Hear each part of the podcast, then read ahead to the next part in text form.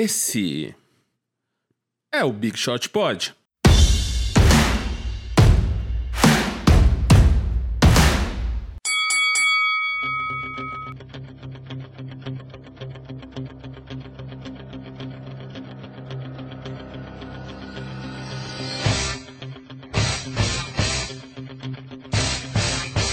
Direto de Chicago, Illinois, temos ele, Gustavinho Mantovani.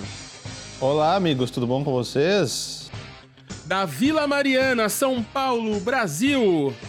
Ele, pai de Dolores, pai de Martim. Meu marido, Guilherme Pinheiro.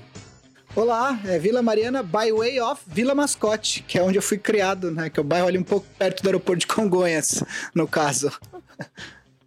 E eu estou aqui na grande Santana de Parnaíba, berço dos bandeirantes, fundada em 1580, na, no grande West Paulista, MM Isidoro aqui, nesse Big Shot Pod especial, um Big Shot Pod binacional, pois estamos, no, acho que é a nossa primeira apresentação gringa, né? Porque quando eu viajei, a gente eu não gravei. E aí acho que é a primeira vez que a gente tá fazendo com alguém fora do país. Olha que especial. É, eu, eu acho que vale uma observação muito importante para mostrar o meu comprometimento com o Big Shot Pod. Isso é verdade. Eu botei o despertador. Eu botei o despertador aqui às seis e meia da manhã.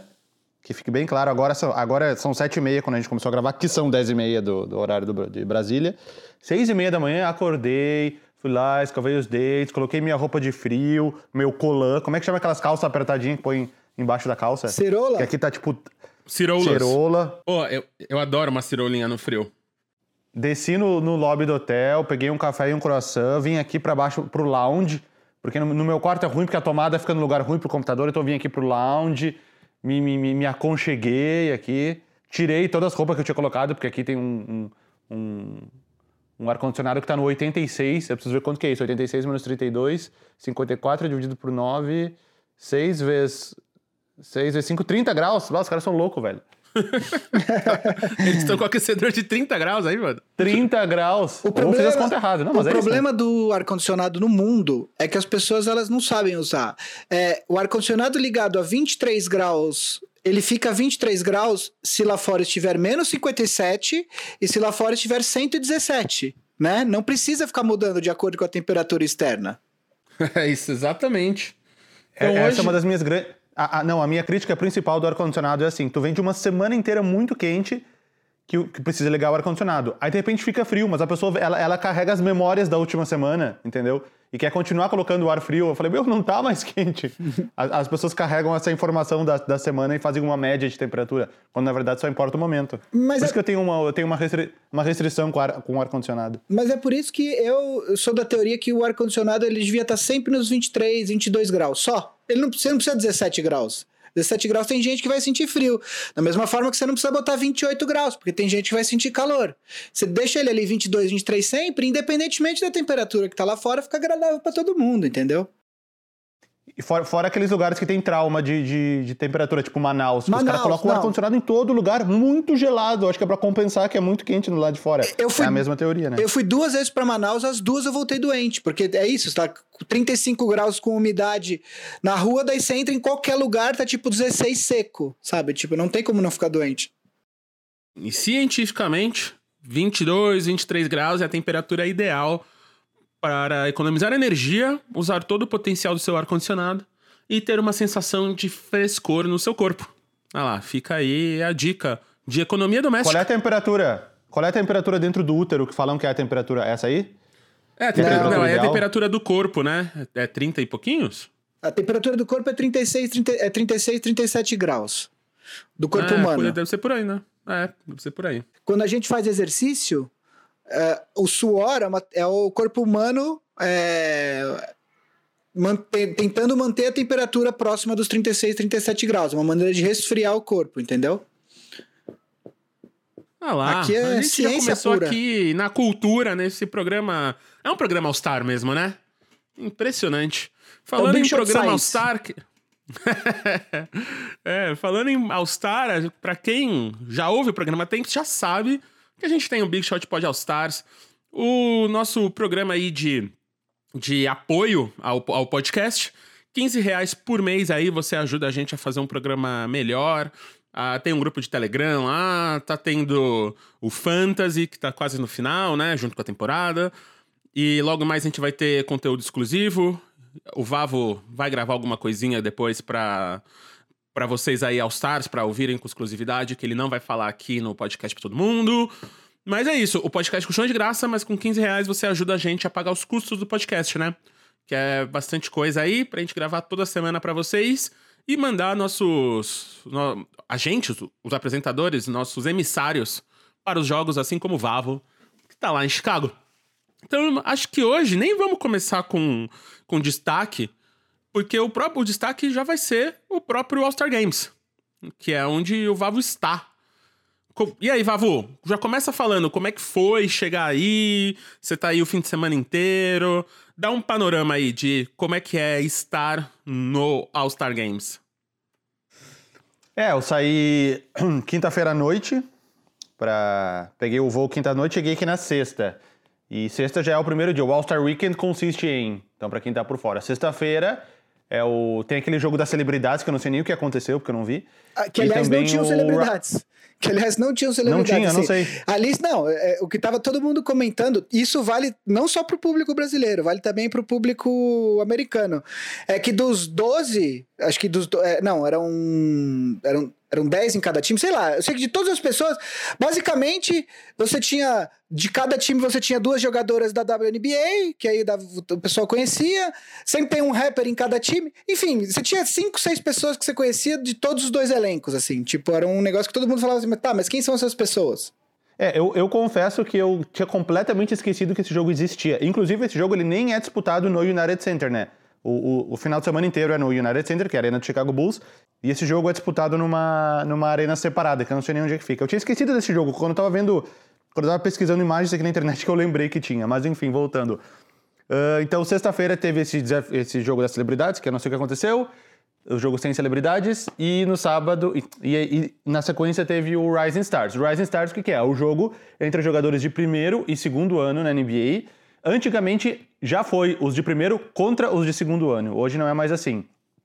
Eles pegam todos os jogadores e dividem em dois times. Com essa NBA globalizada, né, eles dividem entre o time Estados Unidos, que são os americanos, e o time World, que são os jogadores que nasceram em outros países. Foi um jogo médio, vamos dizer assim. Principalmente se compararmos com o do domingo, que a gente vai falar logo mais, que foi um jogo muito bom. Foi um jogo médio, uh, teve um, um, um, ou outro lance legal. Isso eu tava. Isso eu fui na arena, né? Estou falando com propriedade de quem viu ao vivo. Uh, teve um que outro lance legal, o Doncic acertando no meio da quadra um pouco antes do intervalo. No final, os últimos um, um, minuto e pouco, foi um monte de tentativa de enterrada, tudo errado, todo mundo errou. O Zion tentou umas três, quatro enterradas, errou todas. Uh, mas foi, foi divertido, foi divertido poder ver jogadores como Luca Doncic, Trae Young, Zion Williams, são jogadores que a gente sabe que vão se tornar grandes jogadores da NBA no futuro. Poder dizer depois, putz, eu assisti eles jogarem lá na primeira, segunda temporada deles, foi bem divertido. Eu acho que vale citar a minha saga nesse primeiro dia, porque estava absurdamente frio aqui em Chicago, muito frio. Quando eu cheguei no aeroporto, estava menos 17 graus. E por mais que eu conseguisse pegar meu gorro, minha touca, minhas luvas, eu não tinha como botar outra calça, por exemplo, por cima. Então, cara, eu vim com as pernas congelando. Aí durante o dia tá, eu já tava bem vestido. Na hora de ir pro jogo à noite, tava menos 12. Só que quando eu cheguei lá na, na, na arena, cara, tava muito pior, porque é aquele menos 12, sensação térmica menos 25, sabe? E realmente era menos 25, depois eu vi. Então eu cheguei lá na frente, eu ia gravar, porque eu tava gravando o vídeo pro Boom Chacalaca, eu peguei a câmera, eu ia gravar, putz, tô aqui na frente do United Center, então hoje vai acontecer o Rising Stars, blá blá blá. Cara, eu não fiz isso, porque não tinha condição nenhuma. Era um absurdo de frio que tava. Então, simplesmente. Dá pra ver no vídeo lá, eu já lancei o primeiro vídeo, do, já lancei os dois primeiros do Bucha Calaca. Minha cara, assim, ó, tá, meu nariz é uma bola vermelha, meu lábio tá tipo os ranhos correndo assim no meu bigode, que eu nem sinto, porque eu só sinto quando o ranho bate no beiço, sabe aquelas coisas? Meu Deus, que horror. Mas mas já superamos. Eu só porque... sinto quando o ranho bate no beiço. Tá ligado essa sensação? Talvez uma das melhores frases da história do Big Shot Pod. Tá ligado essa sensação que a aguinha que cai do nariz no frio, ela vai indo pelo bigode, só que o bigode o cara não sente. Quem, tem, quem me escuta e tem bigode sabe disso. E aí quando ela bate no beiço, embaixo do bigode, é que tu percebe, caramba, tá caindo água no meu nariz. Isso é porque a cara tá, tipo, anestesiada do frio. Mas foi divertido. Passar frio, assim, um dia por ano tá ok. Porque daí do, do, do sábado pra cá uh, já foi mais tranquilo. Em vez de menos 17, tá tipo menos 4, sei lá. Enfim, que aí já com roupa. Ontem tava um grau, eu andei até sem luva na rua, só pra humilhar aí. Mas enfim. Uh, e aí, Mas, Vavo, diga. fala aí co- como é que é o clima na cidade, como é, como é que tá. Não só o jogo, como é que tá Chicago, desde o aeroporto, a galera tá pilhada mesmo Cara, pra isso? Sim, ó, tá cheio de banner pela cidade. Tipo, o banner da parada de ônibus é do All-Star Weekend, o outdoor é do All-Star Weekend, os bannerzinhos pendurados nos postes é do, é do All-Star Weekend. Mas vou te confessar, cara, que se eu chegasse aqui boiando e não tivesse nenhum banner, eu não saberia que está tendo o All-Star Weekend. Porque a cidade aparentemente funciona normalmente. Obviamente que por causa do frio tem menos pessoas na rua e tudo mais. Mas. uh, visualmente. Mas assim, isso eu essa- acho que é um pouco. Isso eu acho que é um pouco de, de questão de cidade grande, né? Sei lá, a gente tem. A gente que mora em São Paulo, a gente tem alguns eventos. Por exemplo, sei lá, Fórmula 1, né? O autódromo fica longe da região central de São Paulo. E, e se você tá andando, sei lá, no Itaim, eh, talvez você veja uma placa ou outra, mas em época de Fórmula 1, né? Você não, é que você é metralhado o tempo todo com coisas de Fórmula 1 na cidade, né? Tudo bem que é um evento que tem todo ano aqui em São Paulo, então também, eh, de certa forma, a gente está um pouco acostumado. Eu acho que isso é um pouco de questão de cidade grande, né? A cidade é muito grande para você eh, forrar a cidade inteira de, de material, né? É, não, exatamente. E aí, o, o, aí, aí indo pro sábado, desculpa, indo pro sábado, eu fui num evento chamado NBA Crossover. Não, mentira, esse evento eu fui na sexta. Eu só queria, eu só queria comentar que nesse evento tinham vários jogadores da NBA e acho que vem talvez o momento mais importante da história do, do, do Big Shot Pod até agora, né? em- Da história. da história do Big Shot Pod, pro, que, né? Calma aí, calma aí, calma aí. Então, esse é o momento mais importante. Guido, lança aí a vinheta de momentos importantes do Big Shot Pod.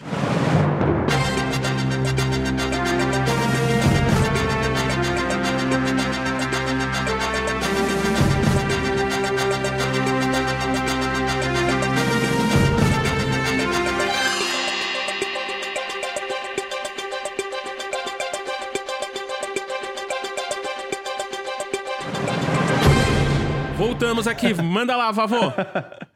Então, na, na tarde de sexta-feira, antes do Rising Stars, eu fui num evento chamado NBA Crossover, que, enfim, era, era lá no, no Pier de Chicago, um evento bem legal, e tinha a presença de alguns jogadores da NBA.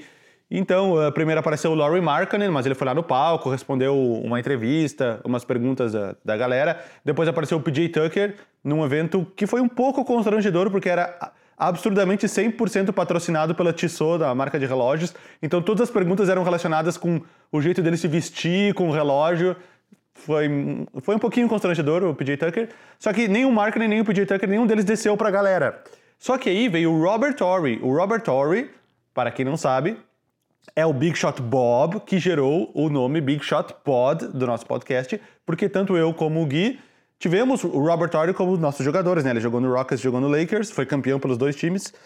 E o, o, o, Robert Torrey, ele foi pro meio da galera num evento. Então, em um determinado momento, eu cheguei meio perto dele e falei: podemos tirar uma foto? E tirei uma selfie. Só que tava meio escuro e, e esse iPhone 7, que já, já é meio velho para os padrões atuais, ele meio que não tirou bem na hora a foto. Então, se fosse um iPhone bom, a foto teria ficado boa, mas ele meio que deu mandada. Então, tô eu com uma cara de abobado sorrindo e o Robert Torrey meio embaçado, assim. Eh, é o que temos. Não importa. Não importa, não né? importa. A O- melhor o- o- foto da história. o que importa é que um integrante do Big Shot Pod esteve ao lado de Robert Torrey. Não encostei nele agora, pensando que eu cheguei só no lado e tirei a foto. Não encostei nele, mas eu estive a alguns centímetros de, de Robert Torrey, o patrono do, do, do nosso podcast. O ano que vem a gente vai entrevistar ele. Ao vivo, em loco, se Deus eu quiser. acho, cara, esses jogadores são bem acessíveis. Uh, eu- agora, já, já pulando pro, pro domingo, só pra contar uma coisa, eu fui num evento chamado NBA Legends Brunch, que era tipo um, um, um almoço com lendas da NBA, que, que é uma premiação anual que tem. Isso porque a galera do canal Shua, que também está, estava aqui em Chicago, eles, tavam, eles tinham ingresso para esse evento, porque eles, eles vêm pela Adidas, a Adidas tinha os ingressos, e sobrou um ingresso, então eles me chamaram, e eu fui lá. E quando acabou esse evento, o acesso aos jogadores era praticamente livre. E, e- e eu, inclusive, peguei um autógrafo e tirei uma foto com o Dikembe Mutombo.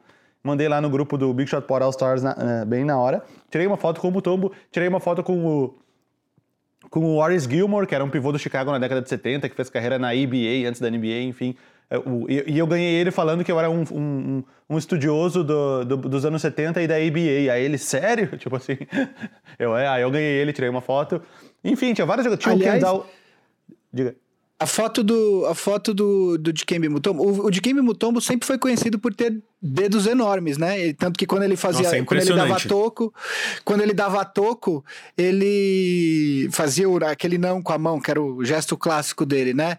Mas vendo ele na TV, você vê que é grande, mas você você não tem um referencial que você conhece. Daí quando você vê o Vavo, que eu conheço, tipo, que eu sei o tamanho do Vavo, aí você vê a mão do, do, do, do cara, tipo, na altura do rosto do Vavo na foto, e você vê, cara, é muito grande a mão do maluco, velho. Tipo, é muito grande.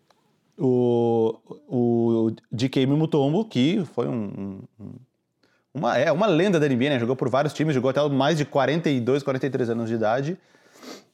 Uma lenda. Eu achei um. Foi defensive, foi defensive MVP da temporada. Foi, Ele foi, foi. inclusive, no ano, no ano que o Philadelphia chegou às finais contra o Lakers. É, é, o Philadelphia tinha o MVP, que foi o Iverson, e o, o defensive MVP, que foi o Mutombo. O Mutombo ganhou várias. Eu acho que ele ganhou mais, mais de uma vez. Se não me engano, ele ganhou umas três vezes. Ah, não, ganhou, ganhou. Ganhou. Três ou quatro vezes. Então, e aí, que ma- e aí no domingão, então aí você chegou quinta, ficou aí, aí sábado teve o rolê. Aí domingo, só pra, E aí como é que é? só pra finalizar então do- do- dos, dos acontecimentos surreais, depois de, de virar amigo do Mutombo, inclusive ele postou minha foto no Instagram dele, não, mentira. Aí, aí depois disso, quando eu tava saindo desse evento, ah, eu, eu falei, ah, vou voltar a pé aqui pro meu... Dava uma hora a pé pro meu hotel. Eu falei, ah, não tem nada pra fazer até o All-Star Game, vou voltar a pé pro meu hotel. Nessa mesma hora veio um áudio assim no meu celular. Do, do amigo meu que joga futebol comigo, que trabalha na Adidas e que não sabia que eu tava aqui. Ele falou, cara, tu tá aqui em Chicago? Vem aqui para o. Esqueci o nome da arena. Center, não sei o que, Union One. Vem aqui que tem um show do Kanye West começando em- Esse eu invejei. em meia esse eu invejei. hora. Aí eu falei, como assim, cara? Não tem nem como chegar em meia hora aí. Ele, vem, vem correndo. Aí eu falei, caralho, eu fui até o metrô, procurei no Google na hora, peguei o, o, o trem, né, que levava pra lá. E aí, cheguei exatamente às duas e meia. Só que tinha um problema. Eu estava de mochila com câmera dentro e no evento não era permitido nem mochila e nem câmera. Aí eu, caramba, o que, que eu faço? E o show ia começar. Aí eu olhei pro outro lado da avenida, tinha uma Target, aquelas lojas. Eu falei, bom, na Target deve ter um locker, né? Que a galera que chega de mochila, aí eu deixo no locker, no locker da Target, vou no show, volto na Target e pego minha mochila. Quando eu cheguei na Target, aí tinha um cara ali que trabalhava, apertei, cara, tem um locker aí? Ele falou, não, não, aqui não tem locker, pode entrar com a tua mochila. Eu falei, não, mas eu não queria entrar com a mochila, eu quero deixar a minha mochila aqui. Ele falou, não, não, a gente não tem locker. Aí eu, puta que pariu. Aí eu continuei andando, tinha uma academia. Aí eu falei, moça, vocês têm um locker pra deixar minha mochila? Porque eu preciso ir no show, barará, barará, contei a história inteira. Aí ela, ah, a gente até tem, mas aqui vai fechar em uma hora, acho que teu show não vai ter acabado ainda, né?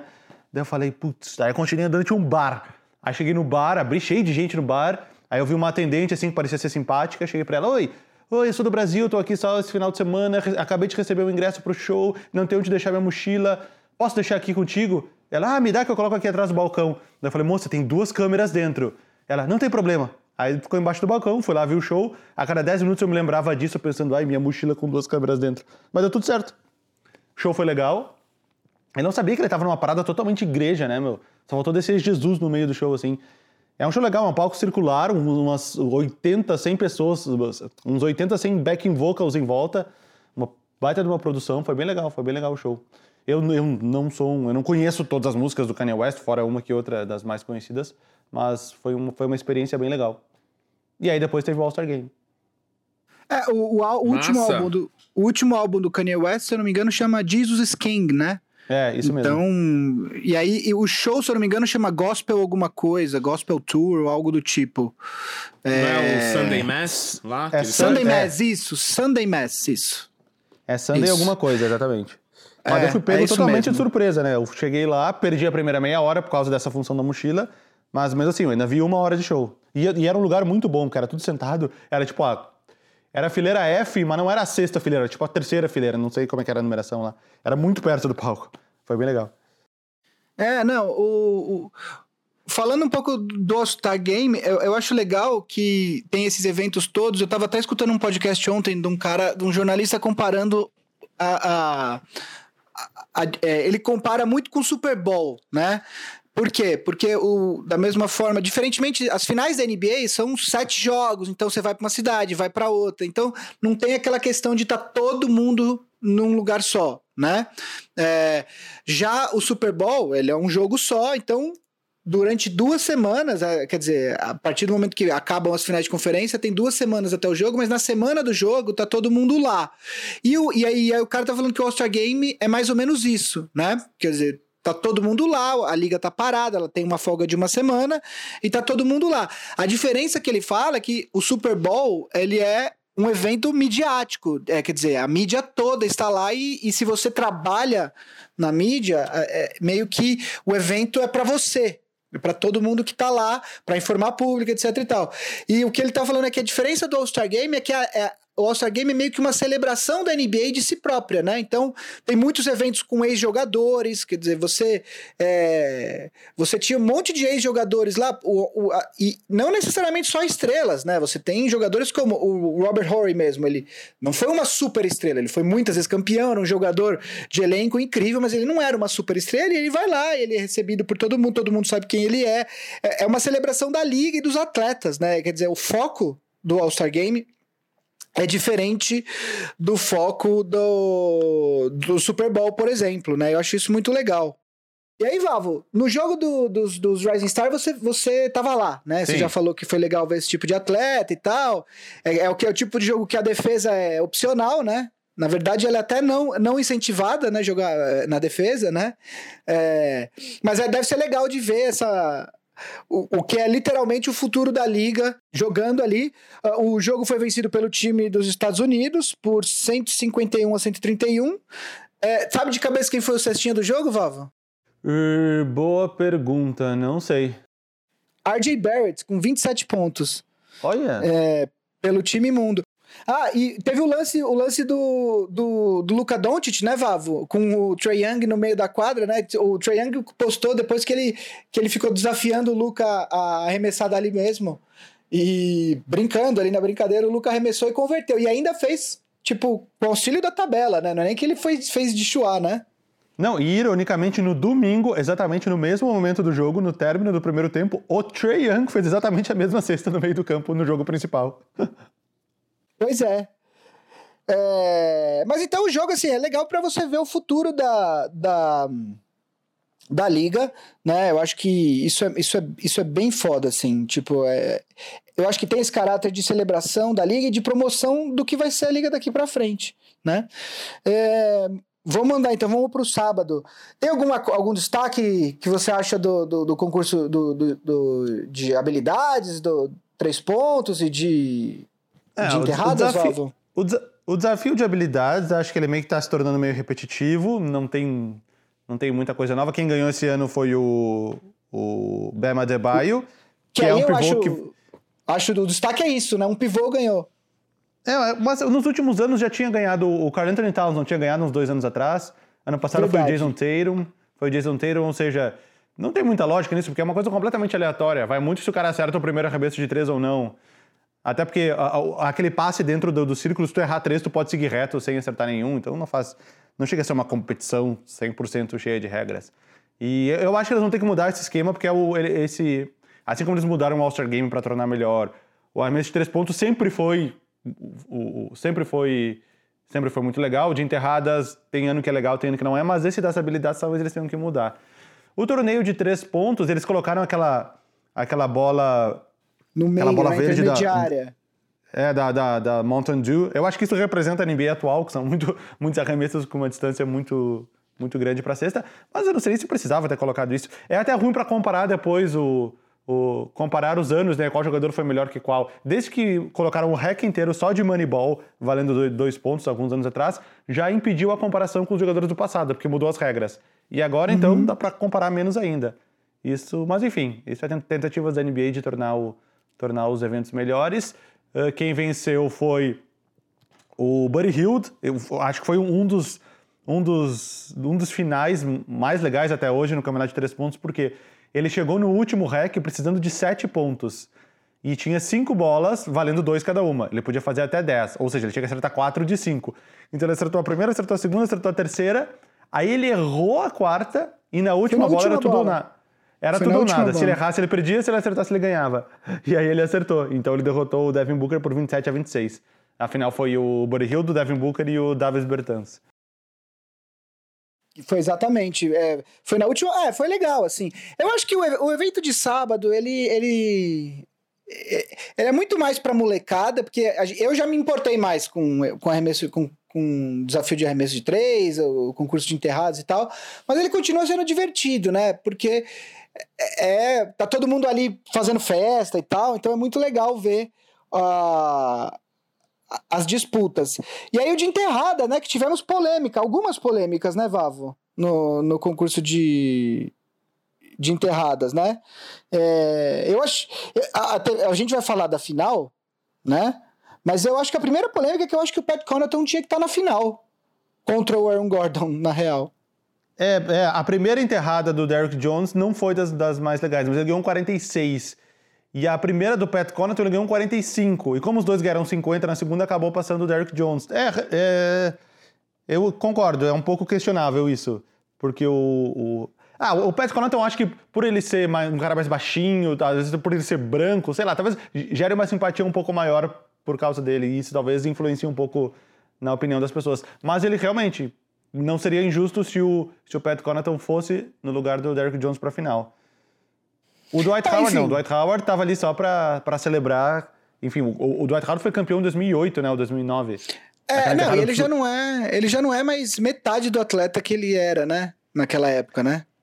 E o, é impressão minha ou foi o Jamir Nelson que, que jogou a bola para ele enterrar no Super-Homem, que nem foi lá em 2008? Cara, eu não prestei atenção nisso, mas Eu pode tava ser. distraído. Aí uma hora eu olhei e falei, é o Jamir Nelson ou não é? Porque aquela vez foi, o Jamir Nelson era companheiro do Dwight Howard naquela época, né? Que- e ele era até um All-Star na época de Orlando, foi por um período. E aí, e se não me engano, talvez, corrijam-me se estiver errado, foi o Jamir Nelson que jogou pra ele. Mas aquele ano a enterrada foi mais legal, porque o, o- o passe do Jamir Nelson foi meio ruim. Então o Dwight Howard pegou lá em cima e ele meio que jogou a bola pra cesta. Ele nem enterrou, né? Ele meio que só jogou de qualquer jeito pra cesta. E, e causou um impacto visual mais impressionante. Esse ano ele meio que, o passe foi bom e ele pegou e enterrou meio normal. Mas enfim, valeu, valeu pela homenagem de trazer o Dwight Howard de volta. Acho que fica meio como uma, fica como uma, como uma homenagem a, a- a essa volta dele, né? Essa temporada que ele vem fazendo pelos Lakers. E aí falando de final, qual é a tua opinião sobre a, sobre a final entre o entre o Gordon e o Derrick Jones Jr.? Cara, eu acho que o sistema de. Assim, vamos lá, é só o concurso de enterrada, né? Eu não vou aqui falar que tem que fazer uma revolução no sistema e tal, não sei o quê. Eu só acho que.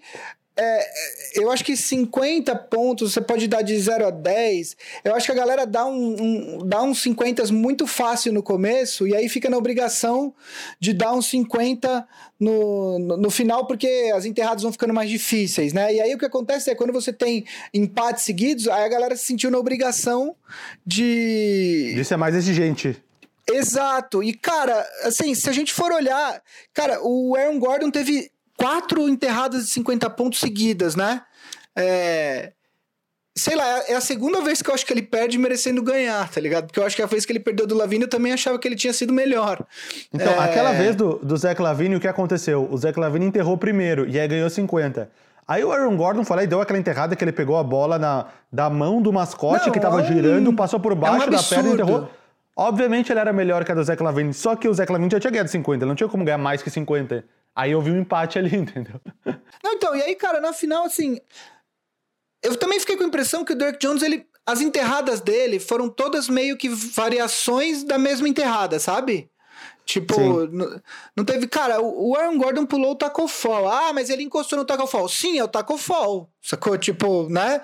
É, se ele pulasse limpo o taco fall, putz, meu, o cara tinha que ser estudado. Porque, né, o cara tem dois metros e vinte e tantos, não é isso, Vavo?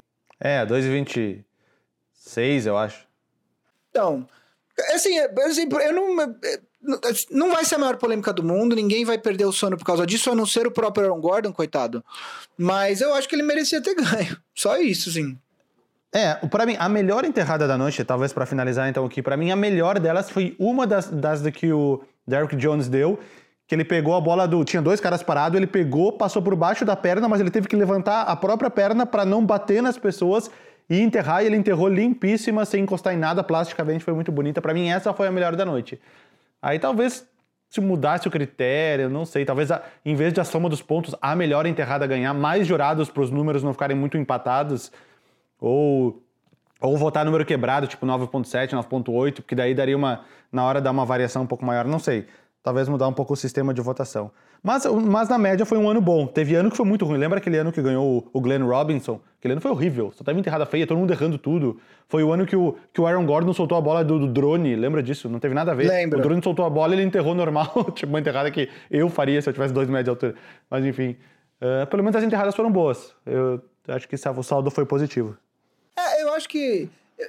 Uma coisa que é real, assim, eu acho que, em geral, os anos que o Lavigne ganhou uh, deram uma certa ressuscitada, né, no concurso de enterrados, que eu acho que tava ficando meio repetitivo, né, e aí trouxe uma certa criatividade de volta pro evento, uma certa importância pro evento de novo, né? Sim. É, e aí vamos pro domingo, então, né? A primeira coisa, Vavo, você sabe explicar o formato de cabeça, velho?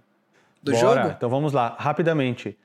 Uh, os três primeiros quartos do jogo, nessa nova fórmula do, do All-Star Game, são tratados, entre aspas, como jogos separados. O vencedor de cada um dos três primeiros quartos, uh, a, a, instituição de caridade que o time estava representando ganhava 100 mil dólares, ou seja, tinha 300 mil dólares em jogo nos três primeiros quartos. Para o quarto quarto, o placar era retomado, uh, que se não me engano estava 133 a 124 para o time Yannis depois de três quartos, e o quarto quarto era disputado uh, com o primeiro time que fizesse 24 pontos a mais do time que estava na frente. Ou seja, dos 133 mais 24, em homenagem ao Kobe Bryant, 157 era a meta. Quem chegasse a 157 pontos ganhava. Fosse o time Yannis marcando 24 pontos, fosse o time LeBron marcando 33 pontos. Que foi Tem uma observação aí teve, uma, teve um empate no terceiro quarto, ou seja, os 100 mil dólares da caridade passaram para o último quarto. Uh, então, a premiação total, que tinha mais, acho que mais 300 mil, enfim, o, o dinheiro. Uma instituição ganhou 400, a outra ganhou 100. Uh, eh, eles podiam, acho que, dividir em dois, né? Já combinar antes 250 para cada um, enfim, não sei. Talvez eles tenham feito isso. e, mas, cara, eu acho que a grande, a grande vitória desse jogo foi ter mudado essa regra de, de, de fazer o basquete ser um jogo por ponto e não por tempo. Assim como são outros esportes, tipo vôlei, tênis, enfim. O que tornou o jogo absurdamente competitivo no final, como muito, nunca foi um All-Star Game. Muito. Parecia Ou meio como... que clima de playoff, assim, tipo. É, na década de 80 os All-Star Game eram assim, quando tinha uma rivalidade muito grande entre leste e oeste. Uh, aí nos anos 90, 2000, foi tudo por água abaixo, 180 pontos para cada time, e agora voltou a ser um jogo absurdamente competitivo. Que realmente estavam os cinco melhores jogadores de cada time ali no final. Tu viu que os, os, os jovens foram deixados de lado, né? O, o, eram os titulares, mas o Doncic saiu e entrou o Chris Paul, e no uhum. leste saiu o, o, o Trae Young e tava o Kyle Lowry. Eram os titulares Exato. mais experientes. E aí foi um baita de um jogo. Foi o, o, o foi do tipo, Harden marcando ali, ele recebia os caras no post, ele marcou ali umas três, quatro seguidas, não deixando os caras pontuar, porque qualquer pontinho era precioso, e... e o, o, o, site da NBA ele não, não mostra os minutos, né? Como não foi computado os minutos do último quarto, se tu for olhar quanto, quanto tempo cada jogador jogou, tá um número muito baixo, porque não tá incluindo esse último quarto, porque não foi cronometrado. Eu acredito que tem um jogador ali que jogou 40 e poucos minutos, se tu for tomar esse, esse aliás, quarto quarto inteiro. Aliás, uh, o, o, o Vamos lá, o time LeBron ganhou por 157 a 155, o Kawhi Leonard foi MVP. E aí no podcast do Bill Simmons, que, que foi gravado domingo à noite após o jogo, eu não sei se foi ele ou se foi Ryan Russillo, que falou assim, putz, se eu fosse um torcedor do Clippers, que não vou a todos os jogos, que peguei algum desses jogos que o Kawhi decide não jogar de última hora, é, eu ia ficar meio puto de ver ele jogando 30, 30 e poucos minutos no All-Star Game, tá ligado? Jogando sério, tá ligado? Ele Porque, jogou não, mais, cara. O último, o último quarto foi muito demorado, cara. Deve ter durado é, então, 16, ele jogou, minutos pelo menos. Ele jogou 20 nos três primeiros. Aí eu não sei quanto tempo demorou, não lembro agora quanto tempo demorou o último quarto, mas nos três primeiros ele jogou 20. Ele deve ter jogado é... uns 40, cara. Uns 35, 40, fácil. Pois é. Então, é, é, realmente deve ser meio frustrante mesmo. E, inclusive, preocupado, né? Porque é um cara que a gente sabe dos problemas, ele tá bem e tal, mas, mas ele vai ter que tomar cuidado com, com o próprio corpo o resto da carreira, né? E, de qualquer forma, foi legal, quer dizer, foi legal o Anthony Davis acertar os.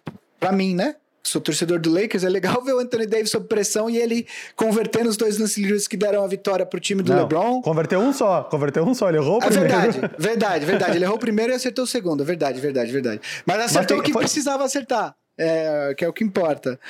E. É, te- teve dois momentos de anticlímax nesse final de semana. O primeiro foi quando o Aaron Gordon recebeu aquele 47 e não ganhou, quando todo mundo achava que ele ia ganhar. E o segundo foi o game winner, né? Porque obrigatoriamente teria um game winner no All-Star Game, acabando o jogo por pontos. E o game winner foi um lance livre, que foi meio anticlímax também.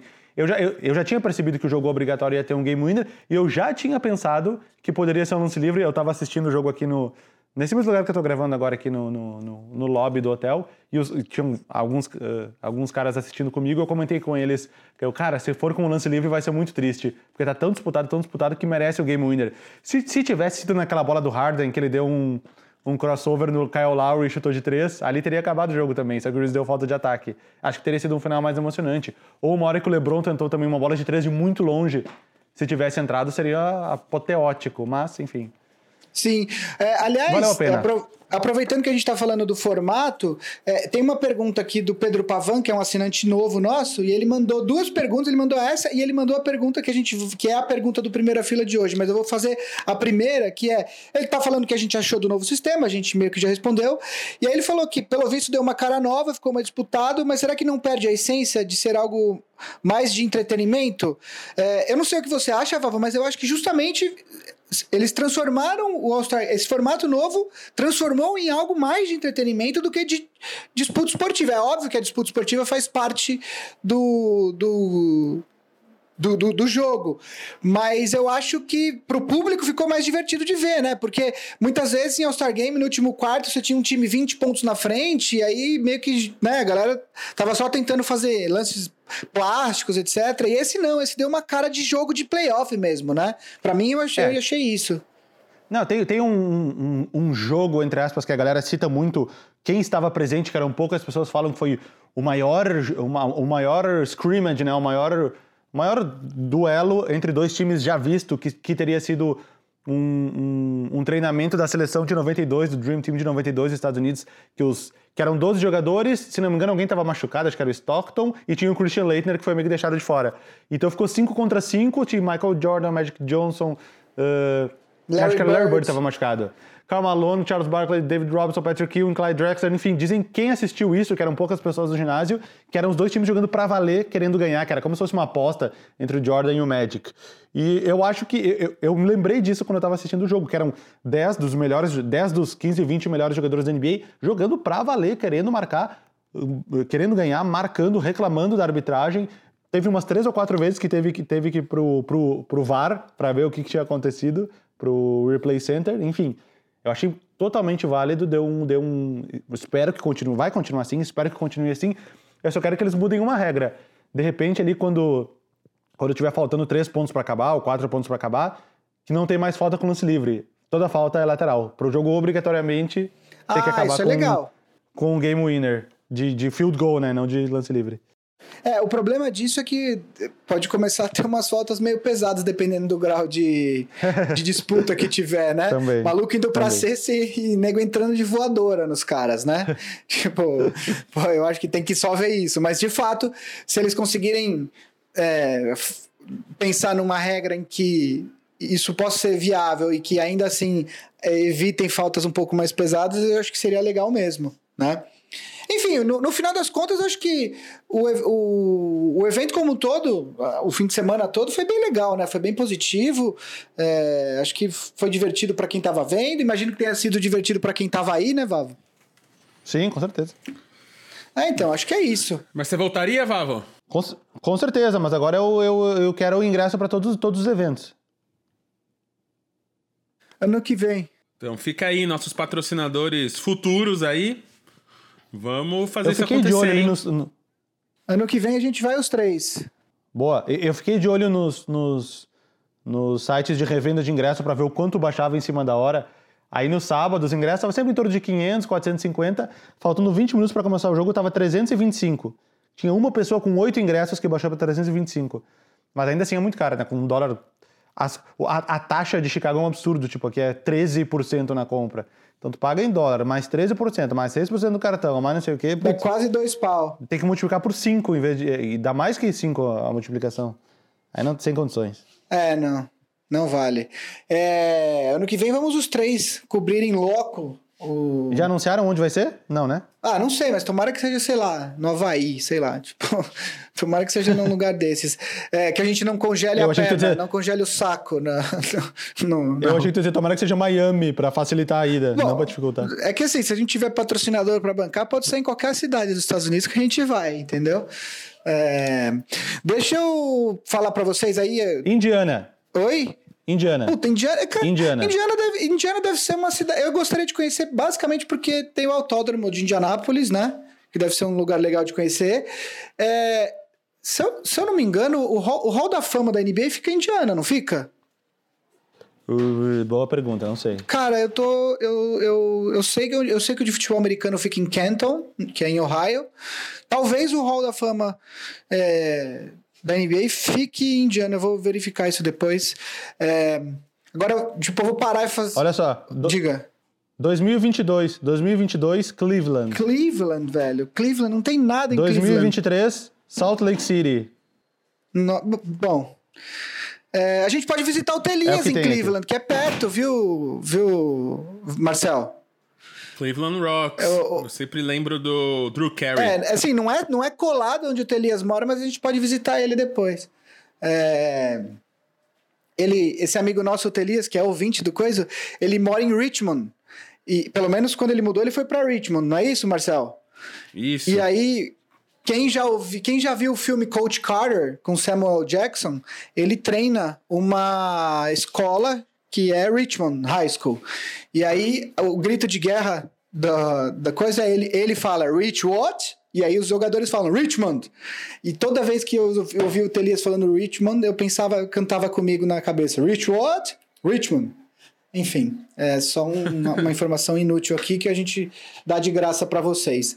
Aliás, a gente falou em Indiana. A pergunta do primeira fila, que também é do Pedro Pavan, é, tem justamente a ver com o Indiana Pacers. Ele pergunta que é a seguinte: com a volta do Ladipo, que voltou recentemente de lesão, né? Vocês acham que ele volta a ser um All-Star e o Pacers vai ser um perigo nos playoffs igual ano passado ou que ainda não, tem que esperar um pouco mais? Vavo, o que, que você acha? O que, que você tá vendo? Não sei se você já conseguiu ver um jogo do Indiana depois que o Oladipo voltou, mas o que, que você espera do Oladipo daqui pra frente? Não, não cheguei a assistir, não. Ah, cara, eu acho que o cenário é muito positivo, porque nessa ausência dele, eu acho que vários outros jo- jogadores conseguiram crescer, ganhar confiança.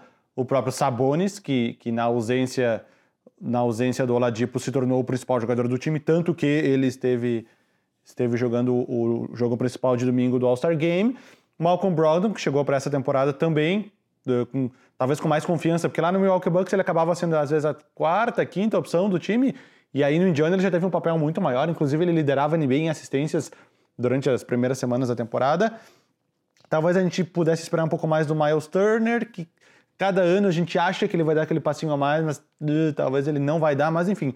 Eu acho que principalmente com a chegada do com a volta do Oladipo, tendo um time montado em torno de Malcolm Brogdon, Oladipo, Sabonis e o Miles Turner também, mais o TJ Warren que vem jogando, vem jogando bem também nessa ele estava meio desacreditado no Fênix, foi para Indiana, tá, tá pelo menos sendo um bom pontuador, que é o que a gente espera dele.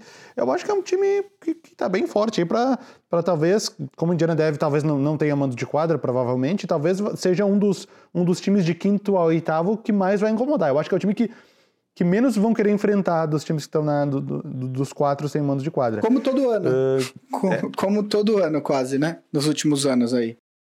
Exatamente. É, esse ano o Philadelphia também tá ali, né? Então eu não sei se o Philadelphia vai conseguir subir para os quatro principais, porque o Miami parece que já, já, já botou o pezinho lá e não vai sair.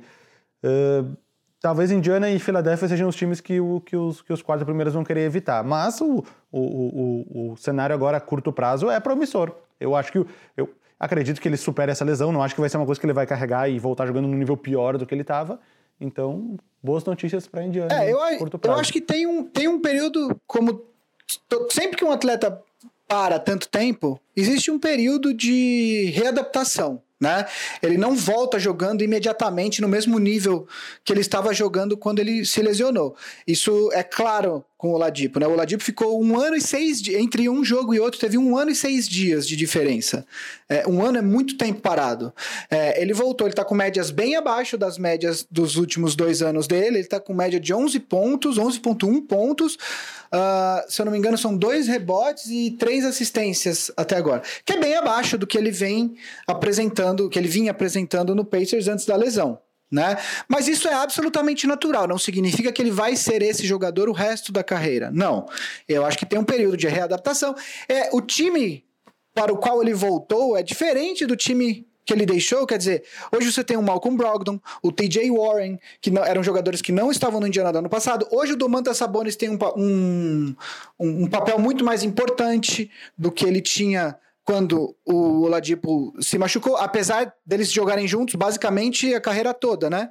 É, o, o Sabonis foi Sim. draftado pelo Orlando, foi com ele junto para o Oklahoma Okay. E depois foi junto com ele pro Pacers. Mas, obviamente, o Sabonis hoje é um outro jogador, muito mais importante. Então, assim, tem um período de adaptação. Dito isso, é, quando é, em um mercado onde você não teve troca de grandes jogadores, né? Uh, você tem o um retorno de um jogador do calibre do Oladipo, talvez seja uma das principais, entre aspas, aquisições desse período de trocas, né? Porque é um jogador que a gente sabe da capacidade que com o tempo a tendência é que cada vez mais ele solte o jogo e volte a ser o atleta que ele que ele estava sendo até se machucar. Então, assim, de fato, o prognóstico pro para o Pacers é positivo. Uh, de novo, não acho que o Pacers é um time uh, que tenha. Eu acho que, é, eu acho que é um time que pode sim bater é, um dos três times abaixo do Milwaukee. Na, na, na, nos playoffs, quer dizer, seja Boston, seja Toronto, seja Uh, Miami, embora não seja o favorito contra esses times, mas eu acho que é um time que tem um material humano para tanto. E aí, só dando uma, uma pincelada no Philadelphia que o Vavo tocou, realmente é uma temporada muito estranha do Philadelphia, né? Quer dizer, era um time que muita gente, antes do, da temporada, todo mundo falava, ah, qual é a sua final? É todo mundo. Muita gente falou Clippers e Sixers, né?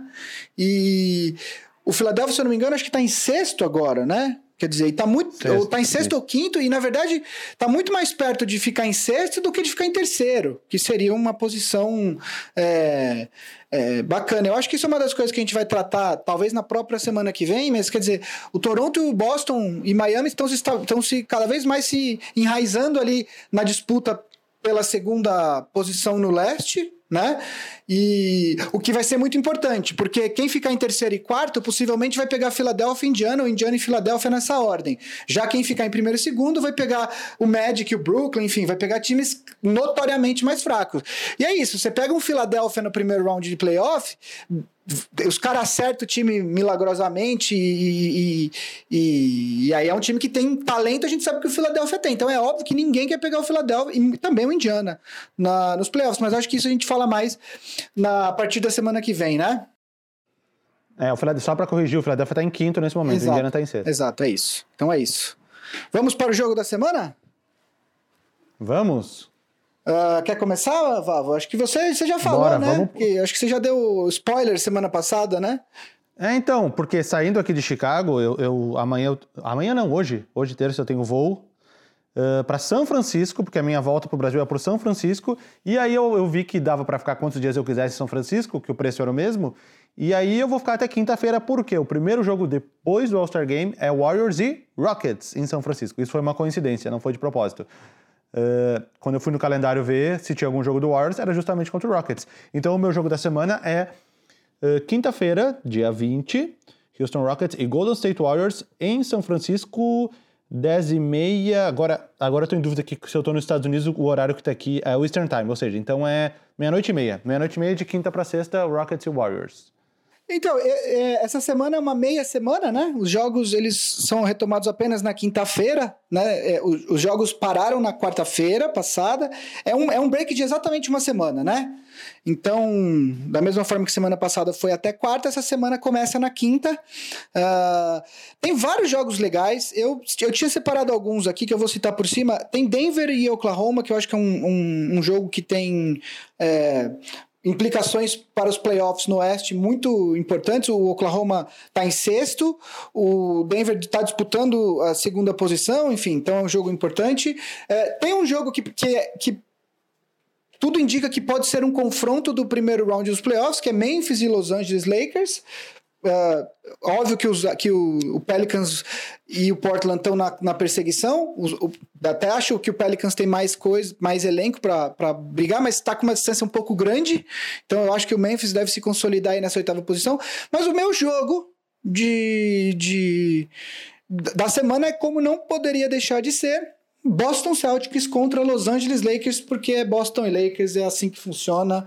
É, não preciso explicar muito, entendeu? É, eu esqueci de citar que o meu jogo é o jogo da vingança. Por quê? Porque a primeira vez que eu fui num jogo do Rockets em 2013, em Houston, o Rockets perdeu de 30 pontos pro Warriors. Então agora eu estou indo em no ginásio do Warriors, que eu quero ver o Rockets ganhar. É o jogo da vingança. Eu preciso virar essa página na minha vida. Foi muito traumatizante aquela vez. é justo. E antes da gente acabar o programa aqui, queria mandar um abração pro nosso querido amigo 2%, que mitou aí também, assim como ele não está em Chicago, só que ele conseguiu aí um oizinho do ídolo dele, né, o Chris Paul, o CP3, porque ele postou a coleção de camisas dele, e aí desde os Clippers até a, o próprio CP3 repostou o vídeo que ele fez e e isso eu acho muito foda, quando o ídolo, né, reconhece o cara, então, um abração aí pro 2%. Não, e espero que ele consiga a encontrar. Toda, a história toda é mais legal, né? Ele, o, o, o, o 2% ele tem camisetas do Chris Paul de antes do Chris Paul na NBA. Acho que tem do high school também, né? Da, da, da época de college. Sim. Ele tem uma coleção absurda. Ele postou essa coleção. Aí o perfil do, do, do Oklahoma City Thunder. Overtime. É, é, não, enfim, chegou. Aí chegou. A galera foi dando RT, RT, RT, RT. Chegou no perfil do OKC, né? E aí o OKC. É, retweetou o tweet dele falando: tá na hora de aumentar essa coleção, me fala o seu tamanho. Falando que eu mandar uma camiseta do Chris Paul do, pra ele. E aí o Chris Paul respondeu, enfim, tipo, a história toda é muito legal, né? Tipo, a ESPN fez matéria. Foi bem legal o que aconteceu. Realmente muito legal. Um abração pro 2% aí, meu. Que já veio aqui no, no Big Shot Pod e talvez seja a hora da gente chamar ele de novo para contar essa história direito, né? Exatamente. Boa. Acho que tá uma boa aí quando o Vavo voltar depois, provavelmente depois do carnaval. Mas assim a gente fica com mais um programa. Esse programa em duas costas aqui, né? Em dois países, mesmo continente, dois países. Número que momento? 60. Número 60 lá. Chegamos. Olha quantas marcas chegamos. Hoje. Então, Vavo, você está liberto, vá lá pegar seu voo para São Francisco. Vou cobrar aqui ao vivo, não esqueça dos meus Butterfingers, por favor. Já comprei. Ah lá, aqui a mão. É isso aí. É, eu, só não, eu, só não, eu só não entendi esse plural aí que tu falou. Ah, porque eu, ah, você comprou um só, uma barra. Uma barra. Tá ótimo, uma barra vale. É que normalmente se você comprar no aeroporto, eles vêm em mini barrinha, sabe? Ah, entendi. Não, não. Ah, imaginei que você ia comprar no, aeroporto pra não ficar carregando. Não, comprei numa Walgreens. Ah, muito obrigado. Isso aí, amigos. Um chocolatinho aí delicioso. E a gente volta semana que vem com o programa 61. Então aqui, MM, Vavo, Gui. Vocês querem falar suas arrobas aí ou o pessoal já sabe? Acho que já, já sabe, sabe, né? Gui Underline Pinheiro em tudo. É, arroba Vavo, arroba Vavo Fresno, arroba BM Isidoro, arroba Big Shot Pod se quiser falar com a gente. Comenta aí. Não esqueçam de ajudar a gente com o All Stars, que tá rolando. E a gente se volta aí semana que vem. A gente é editado pelo Guilherme Dornelles, o Guido, produzido pela Ampere. E aí, 61, semana que vem. Beijos. Beijos.